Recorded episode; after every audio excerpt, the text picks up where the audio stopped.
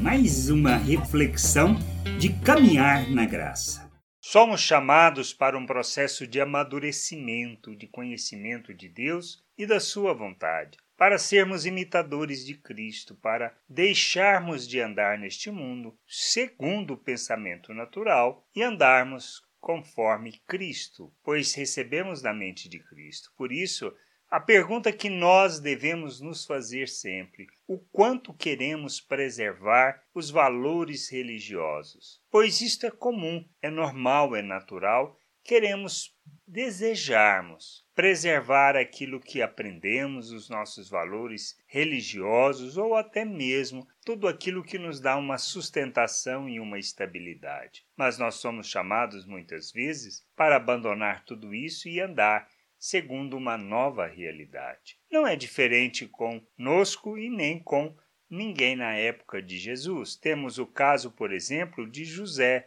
José de Arimateia. Lá em João 19, 38 a 40, fala sobre isso. Depois disto, José, da cidade de Arimateia, pediu licença a Pilatos para levar o corpo de Jesus. José era seguidor de Jesus, mas em segredo, porque tinha medo dos líderes judaicos. Então, essa é a questão. Por que ele fez isso?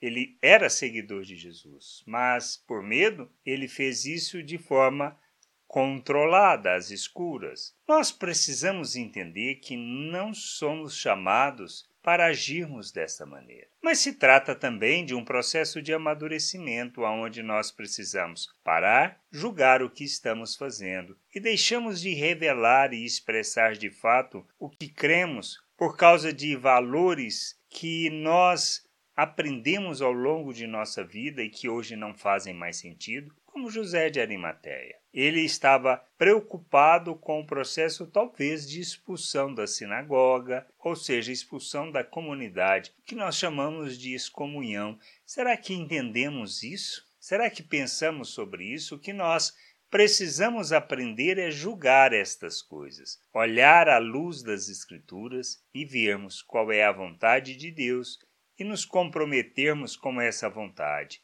e não querer preservar o que nós já alcançamos, que muitas vezes não traduz a vontade de Deus e nem o querer de Deus. É uma coisa que a gente precisa refletir. Ninguém é capaz, talvez, de apontar isso para nós. Pode ser que um amigo mais íntimo possa fazer isso, mas nós precisamos julgar nossas atitudes e nossas ações e nos comprometer de fato com o nosso Deus sua vontade e com o seu reino, para expressarmos e glorificarmos o seu nome neste mundo. Graça e paz sobre a tua vida. Amém. Você acabou de ouvir uma reflexão de Caminhar na Graça. www.caminharnagraça.com. Acesse o site. Ouça as outras reflexões.